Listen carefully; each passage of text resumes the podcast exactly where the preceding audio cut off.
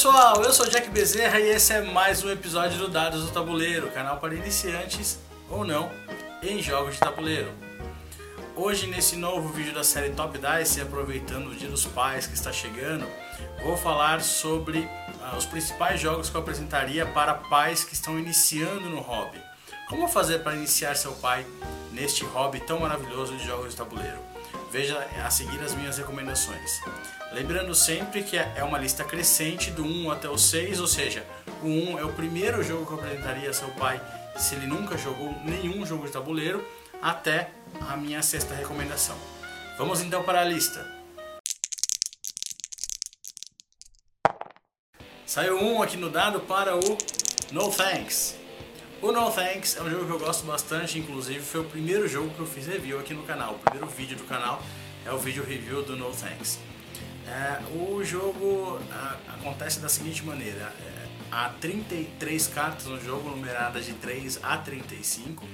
9 cartas são retiradas e aí as cartas são viradas para cada um dos jogadores e você tem que pegar aquela carta. O jogador né, ele pode resolver pegar aquela carta ou não, mas se ele não quiser pegar, ele tem que colocar uma fichinha nela dizendo que ele não quer pegar aquela carta.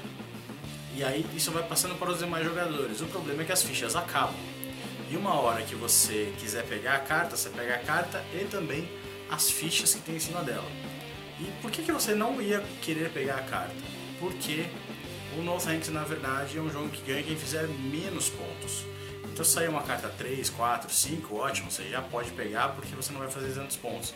Mas sair a carta 35, por exemplo, vai ficar rodando vários, vários, vários momentos da, da do jogo até alguém realmente falar, não, tá bom, vou pegar porque tem bastante ficha, porque no final do jogo também, cada uma dessas fichas conta como ponto negativo, você vai perdendo pontos, ou seja, como é um jogo que você tem que fazer menos pontos que os demais, vale a pena você ter bastante fichas no final.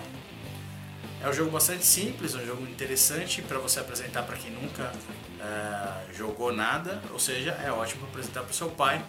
Minha recomendação número 1, um, o No Thanks. Saiu dois no dado aqui para o Timeline. O Timeline é um jogo muito bom, principalmente se o seu pai gostar de história. Uh, ele é um jogo em que tem várias cartas, pequenas cartas, cada jogador começa com quatro cartas e você tem que colocá-las dentro de uma linha do tempo. Só que você tem que colocar lá na linha do tempo, você não vê no, no verso da carta a, o ano em que aquele evento ocorreu. E você não está vendo em que ano que é. Então você tem que colocar ela dentro de uma linha do tempo e acertar exatamente o local onde ela vai se, se encontrar. Né? Aquele evento histórico, se ele está realmente dentro de dois outros eventos ah, que já estão naquela linha. E quem conseguir jogar todas as suas cartas primeiro, vence a partida. E o problema é que a, a, dificuldade vai aumentando cada vez mais, porque no começo há apenas uma carta conforme as pessoas vão colocando cartas, daqui a pouco a linha do tempo já tem 7, 8, 10 cartas. Então a cada vez que o jogo vai se desenrolando, vai ficando cada vez mais difícil de você conseguir colocar a, a carta dentro da linha do tempo. Meu número 2 nessa lista de jogos para jogar com o seu pai é o Timeline.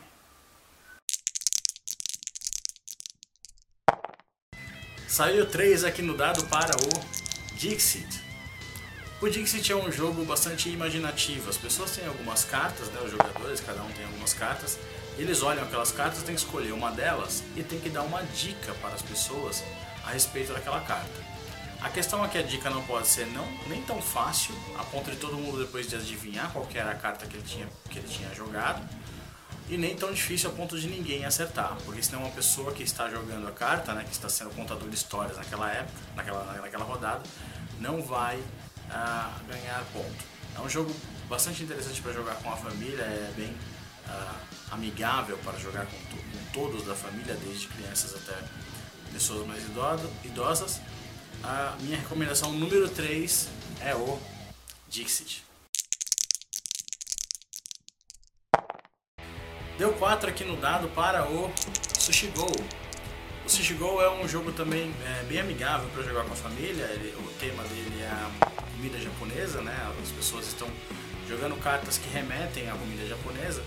E ele é um jogo de draft, ou seja, você, cada um tem a sua mão de cartas, assim, selecionar uma carta para jogar e pontuar com ela, e depois passar aquela mão para a pessoa do lado e assim por diante. Vão, as cartas vão passando até todo mundo jogar as cartas. E você tem que fazer uma coleção de componentes, ou seja, tem que ter uma certa quantidade de algumas cartas para poder pontuar, ou então outras dobram a pontuação de outras. É, é um jogo bastante interessante e bem amigável para você jogar também com a família. E o número 4 na recomendação desse jogo para jogar com seus pais, nesse top 10 para jogar com seus pais, é o Sushi Go.